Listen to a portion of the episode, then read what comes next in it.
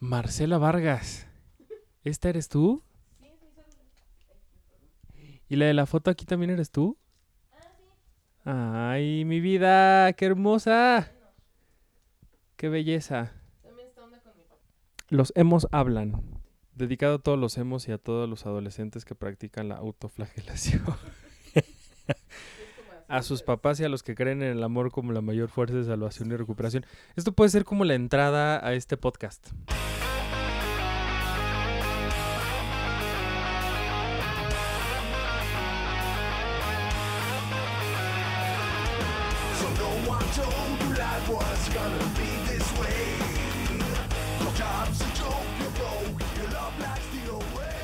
Pues bueno, Yay. pues seguramente si escucharon esto desde el principio, saben que este programa está dedicado a los emos y a todos los adolescentes que practican la autoflagelación, a sus papás y a los que creen en el amor como la mayor fuerza de salvación y recuperación. Dios mío, con estos... ¿Todavía existen los emos? De eso fue el tema de un reportaje que nunca terminé. ¿Y ese era tu título? Espero terminar algún día, que era ¿Dónde están los hemos ahora? Órale. Además de escribiendo reportajes sobre dónde están los ahora. O sea, tú eras emo. En retrospectiva podría decirse que sí. Jesucristo superestrella. En su momento nunca me denominé como tal, Dios mío. pero ¿qué te digo? Fan de My Chemical Romance, Panic at the Disco. Y Uf, así la vida. Y así la prepa vida. fue muy divertida. Marcela Vargas, bienvenida al podcast de Friends, un episodio a la vez. Otra vez, ¿cómo estás? Otra vez. Bien, muy bien contenta de por fin grabar después de que pospusimos esta sesión Ah, ya sé. como mil veces. Soy el peor. Es el peor. Soy el peor. Ustedes lo saben porque pues ya llevaban bastante tiempo pidiéndome que regresara a este podcast, lo cual agradezco con el corazón, pero de verdad la vida es imposible a veces. Pero bueno, también les doy la bienvenida a ustedes, chismosos que ya me estaban oyendo desde antes aquí con Marcela, que estamos en una locación secreta el día de hoy para hablar de Así es. para hablar de Friends. Hoy vamos a hablar, hablando de estas cosas de los emos y de los secretos de Marcela Vargas. eh, hoy vamos a hablar de otro secreto que alguien tenía por ahí bastante escondido.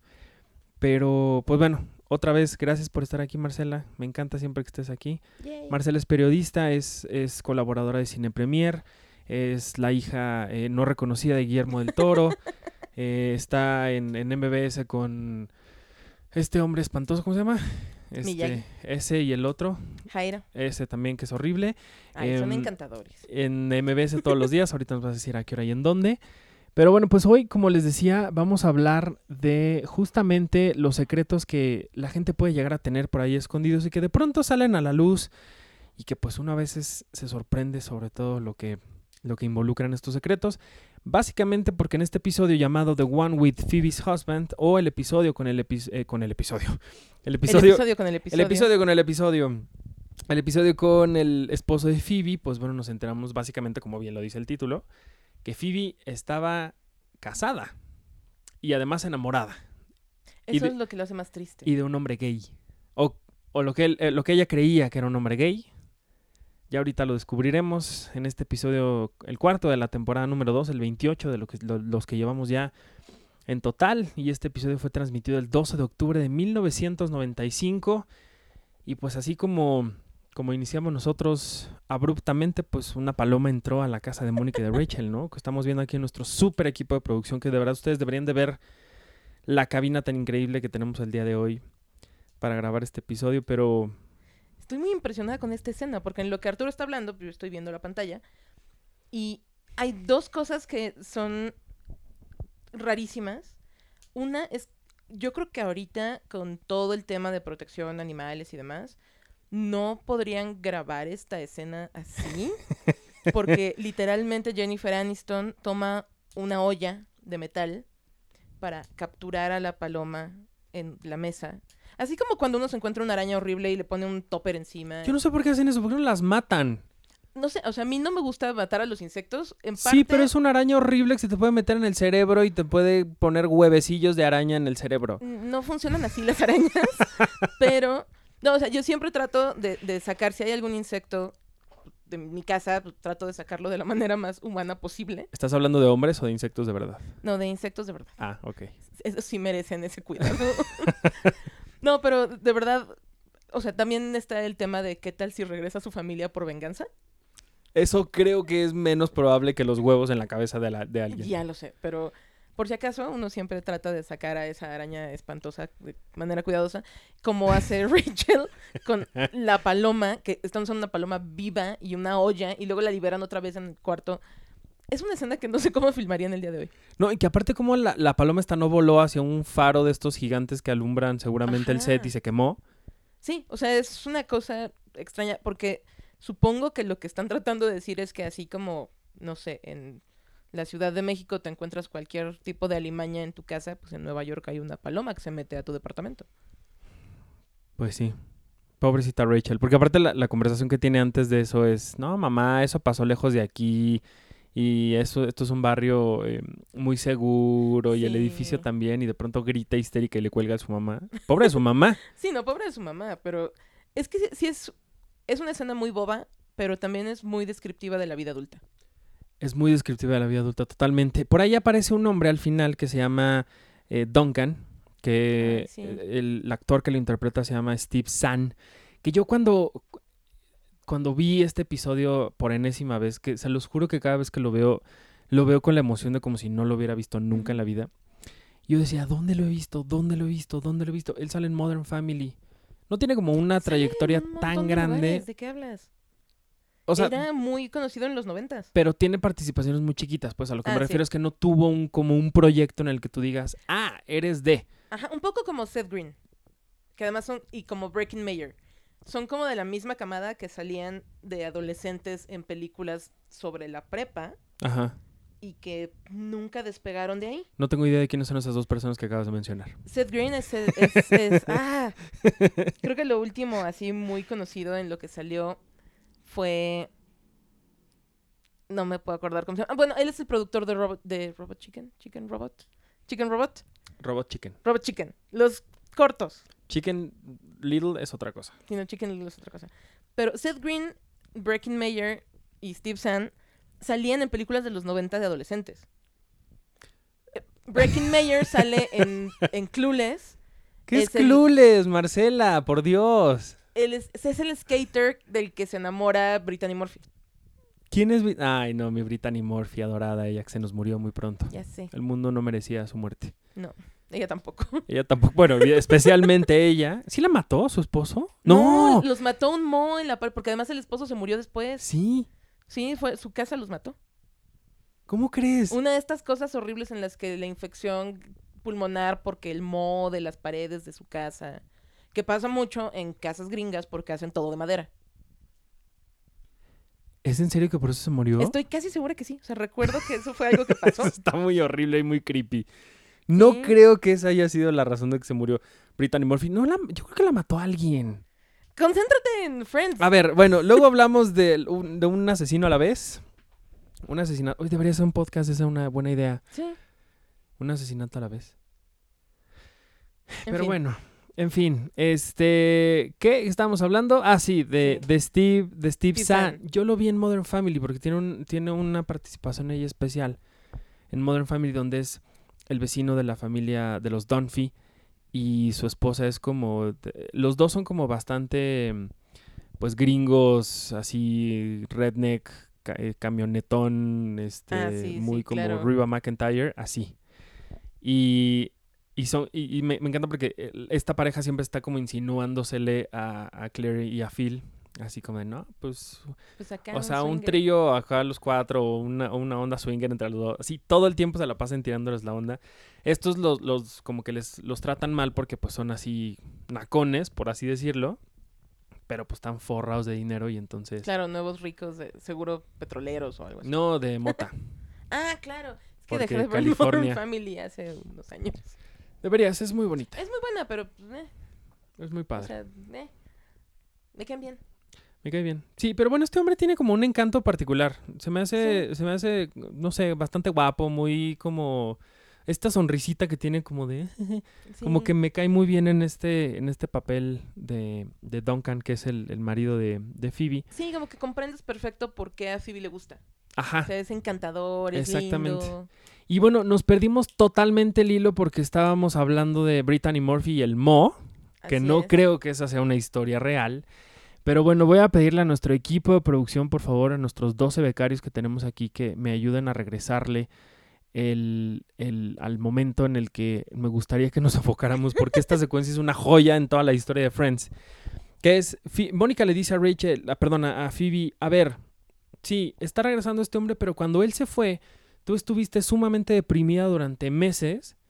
Y hasta Y- dejaste tu vegetarianismo. Exacto, y te tragaste una hamburguesa, te recuerdo, y entonces todos... ¡Ah! Y de ahí pues viene una serie de declaraciones bastante fuertes, Marcela. Sí, sí. Porque es ese momento en el que un grupo de amigos descubren que sí se guardan secretos uno de otro. Tun, tun, tun. ¿Qué secretos me estás guardando, Arturo Magaña? Uf. Uf, si yo te contara. Uf. Si yo te contara. No tengo un tercer pezón, eso sí lo quiero aclarar. No, ese no es el a- tipo de ahí secreto no, que... no llega ahí tu parecido con Chandler. No, mi parecido con Chandler termina antes. Pero bueno, hablando de esto, uno de los secretos es que Chandler tiene un tercer pezón. Todo el mundo se entera. Y la risita de alguien que se está riendo en la audiencia cuando dicen eso del tercer pezón es gloriosa. Ah, sí. Pero nos enteramos también de que Joey sale en una película porno, que Mónica tuvo sexo en el balcón con Fun Bobby. Y, y ya, ¿no? Sí, Ross se salvó del- de los Ajá, y secretos. Rachel tampoco. Tampoco sale así algún chisme de Rachel. De Rachel "Mm". no.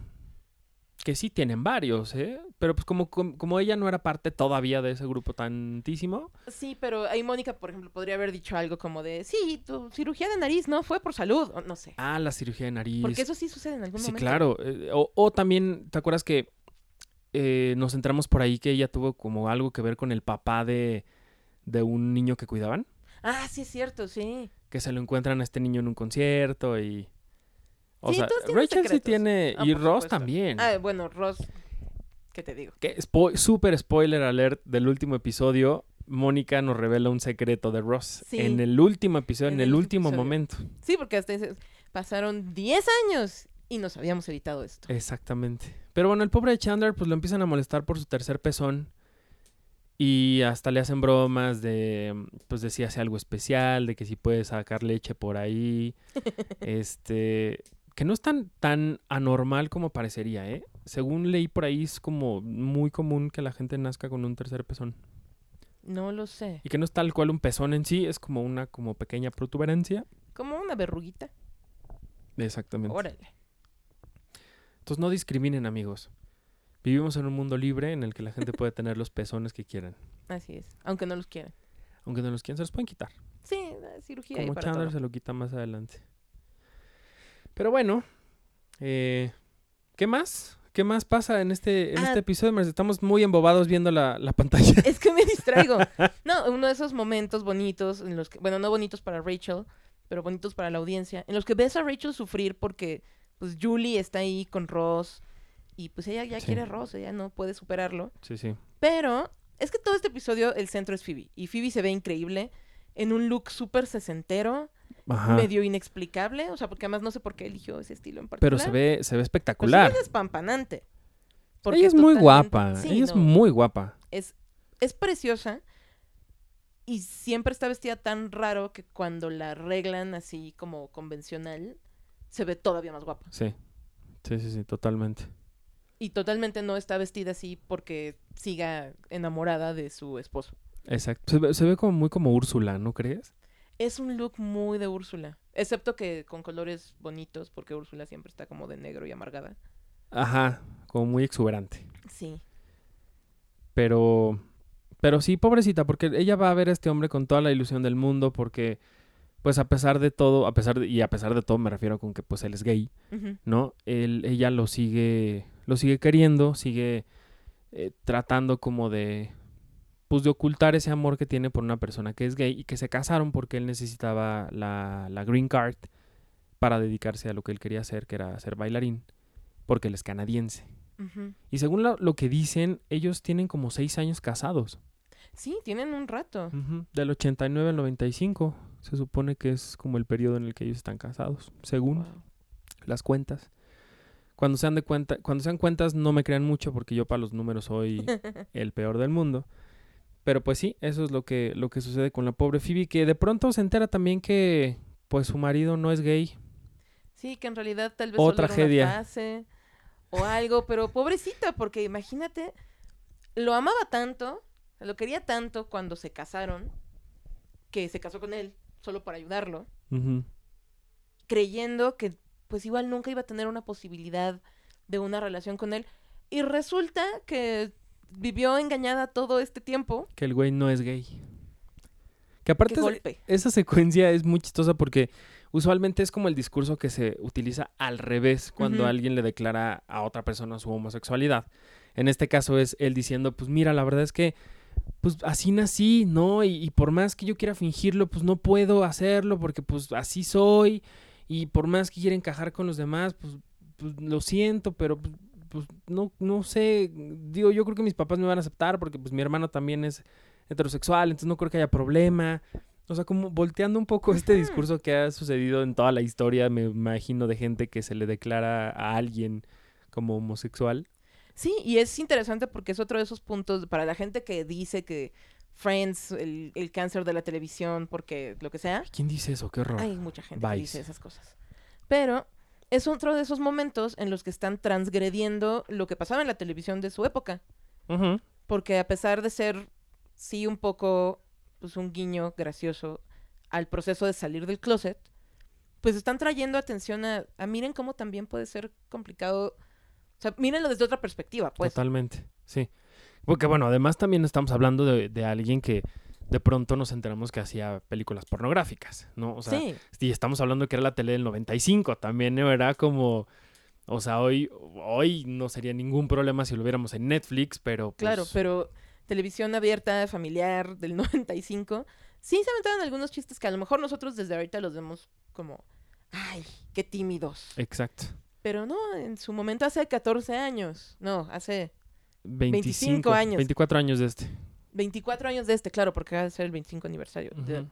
Perdonen, por favor. Se supone que yo soy la que es buena con los números Maldita de esta sea. situación. Maldita sea. Pero sí, pobre, pues pobre de Phoebe, que es- la estamos viendo ahorita muy, muy ilusionada, muy, Sí. muy contenta y pues emocionada, con, con el corazón en la mano. Pues sí. Y que, bueno, por otro lado, de las otras historias que, que, afortunadamente, como decías tú, este episodio se centra como pocas veces en Phoebe nada más. Y las otras historias que tenemos por ahí, pues es... Eh, ¿qué hace Mónica en este episodio? Creo que no mucho. O sea, está la subtrama de que siguen burlándose de Chandler todo el episodio por lo del tercer pezón. Rachel tiene el tema de que no supera a Ross. Ujú. Ross tiene este tema con Julie en el que no han tenido relaciones sexuales. Es cierto. Y aunque ya llevan algunas semanas o meses saliendo, creo que semanas, No, creo que es un par de meses. ya es un par de meses. Creo ¿no? que es un par de meses. Y le pregunto, o sea, Ross le pide consejo a Rachel, porque de toda la gente a la que podía preguntarle, ¿a quién más? Y le pregunta como, oye, ¿es normal que pase tanto tiempo antes de, de tener relaciones con, con la persona con la que sales? Y Rachel le pregunta como, ¿pero por qué tienes tanto miedo? ¿no? Porque la última vez resultó ser lesbiana, después de años. Ajá. Y es la única mujer con la que él había estado. Ajá. Según... Que después nos enteramos que no es tan, tan cierto eso, ¿eh? Sí, pero para el momento, es- para el momento de, de este episodio, todavía es canon que es la única mujer con la que ha estado. Exacto. Exactamente. Y aparte, Rachel toda ojete, sí. O queriendo hacer todo para evitar que, que estos dos se terminen acostando. Sí, está. Sí, es qué egoísta, O qué sea, egoísta. Por eso en, es- en la lista que hacen después dicen que ella es egoísta, Claro. porque sí lo es. Sí, no, en estas primeras temporadas todavía tiene muchos rasgos muy de niña mimada, muy de, de la Rachel que conocemos al principio y que cambia porque ya hacia el final de la serie es mucho más dada a responder sinceramente cuando alguien le pide un consejo, Sí, aunque la afecte a ella. totalmente, totalmente. Sí, el arco de Rachel es mi favorito de esta serie. Como que mientras más Sí. crezco y más la veo, más aprecio su arco. Sí, yo sigo con Chandler. Ah, bueno, y Chandler también. Hasta es el que final. Chandler siempre. Como que se me hace el más obvio de lo bien hecho que está. Sí. Que por cierto, ahí cuando están viendo eh, este video porno de, de Joey, que por cierto, Matthew Perry hacía. No, no Matthew Perry, perdón. Matt LeBlanc hacía, hacía lo que le llaman soft porn por ahí antes de Friends incluso. No me acuerdo cómo se llamaba el programa y, y no me acuerdo exactamente en qué consistía. No sé si él se acostaba con alguien o no, pero era parte como de una serie que hacían, que tenía escenas de sexo y que eran un poquito más desarrolladas que, la, que lo que usualmente sucede en la pornografía, como bien lo mencionan aquí, que es, ¿tienen alguna trama o solamente empiezan a... Oh, ok, ya, ya, ya vi, ya, ya vi qué están haciendo. Entonces, eh, pero lo que quería referirme con esto es, vemos por ahí un momento en el que Mónica y Chandler están juntos viendo esto y no sé, como que hay algo ahí entre los dos que me gusta desde este momento.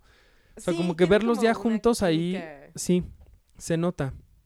Y siempre tuvieron esa química, o sea, no, a lo mejor no intencionalmente de parte de, de los escritores, pero sí hay como cierto que podría explicarse, digamos, dentro del universo de Friends con que se conocen de tanto tiempo. Exactamente. Pero sí, sí Pe- hay una química especial. Exacto, pero más allá de conocer a alguien de tanto tiempo, sí hay algo ahí.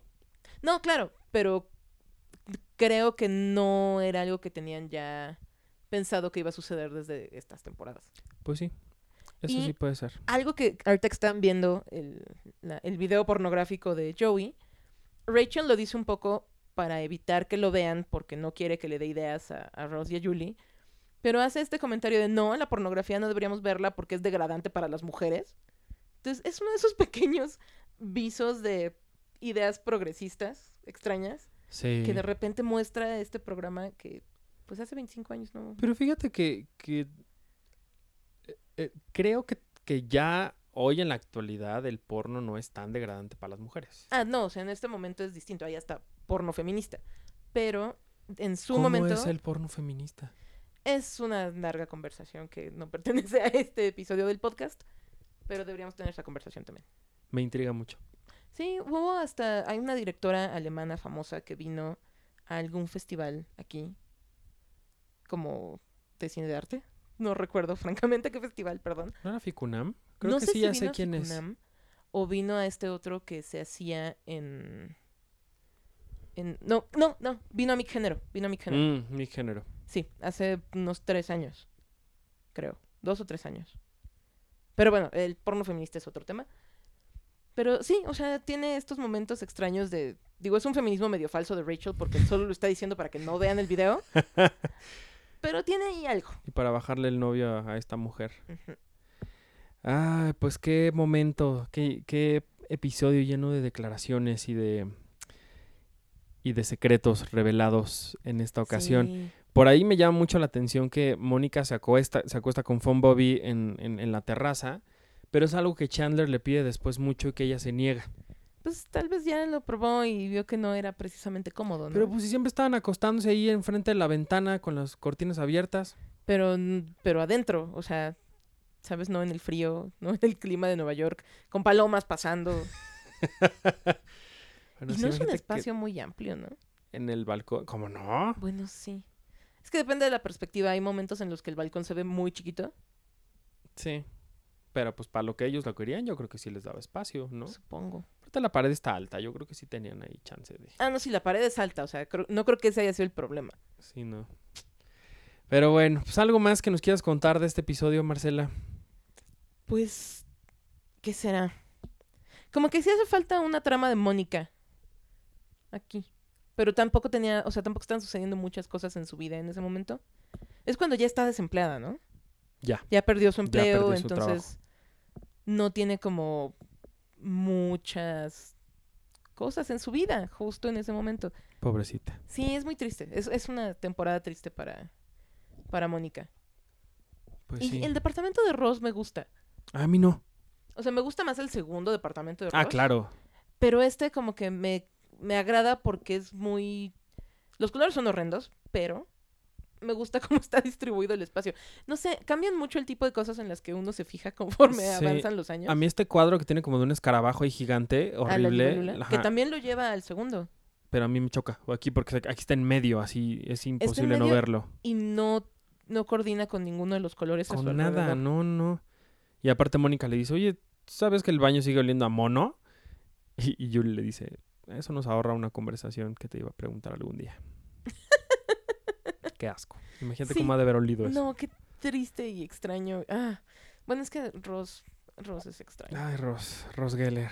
Pues bueno, pues así nos despedimos. Si ustedes tienen secretos que le quieran revelar a sus amigos, pues encuentren el momento más apropiado para joderlos más de lo que de lo que ustedes pensaban con la revelación de sus secretos.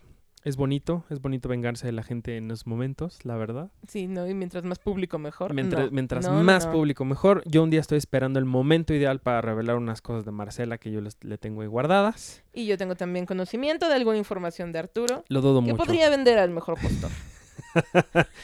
Lo dudo mucho. Pero bueno, pues Marcela, muchísimas gracias por haber estado aquí. Gracias a ti por invitarme. Sé que te vamos a tener pronto. Así es, no les diré en qué episodio, pero sí.